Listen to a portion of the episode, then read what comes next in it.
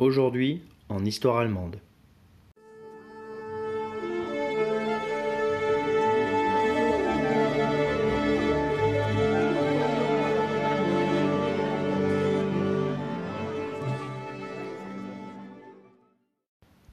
Nous sommes le 2 février 1989, troisième jour de la rencontre entre le ministre-président du Schleswig-Holstein, Björn Engholm, et Erich Honecker, le secrétaire général du SED qui dirige la RDA.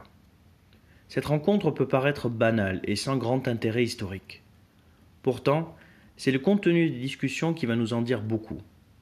En février 1989, nous ne sommes qu'à neuf mois de la chute du mur de Berlin et à vingt de l'unification allemande. Pourtant, l'entretien entre les deux hommes va nous indiquer que nous sommes loin de penser que la situation, qui dure depuis près de 40 ans, va changer. Quelques jours plus tôt, le 18 janvier, Honecker avait déclaré que le mur serait encore là dans 50 ans et même 100 ans si les raisons de son existence ne disparaissaient pas. Il n'est d'ailleurs pas le seul à le penser. À ce moment de l'année, même les plus optimistes ne peuvent pas imaginer une disparition prochaine de cette frontière en plein cœur de Berlin, et encore moins une unité allemande. C'est dans ce sens que se tient la rencontre entre Engholm et Honecker. Engholm n'est pas seulement ministre-président du land frontalier du Danemark, mais également une des grandes figures des sociodémocrates du SPD, un parti favorable à un échange diplomatique avec le régime est-allemand.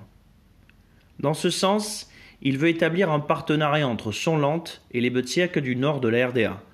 Les Bezirke sont l'équivalent des Länder ouest-allemands, des régions administratives, même si ceux de RDA ont beaucoup moins d'autonomie. Mais ce n'est pas tant l'objectif principal de sa visite qui est intéressant, mais plutôt la déclaration commune des deux hommes. Ils vont se prononcer pour une coopération plus étroite entre les parlements des deux États, pendant que Honecker va exprimer de son souhait une plus grande reconnaissance de la nationalité est-allemande et de la souveraineté des deux États. Les deux déclarent qu'une coopération entre le land du Schleswig-Holstein et de la RDA est souhaitable et bénéfique pour tous. Il apparaît clairement qu'à ce moment-là, aucun des deux n'envisage une résolution prochaine de la division allemande, que ce soit en faveur du régime communiste ou de la fédération ouest-allemande. Dans leur tête, ce statu quo peut et va se prolonger pendant encore des décennies. C'était le prof d'allemand fait son podcast. Je suis le prof d'allemand. Bis bald.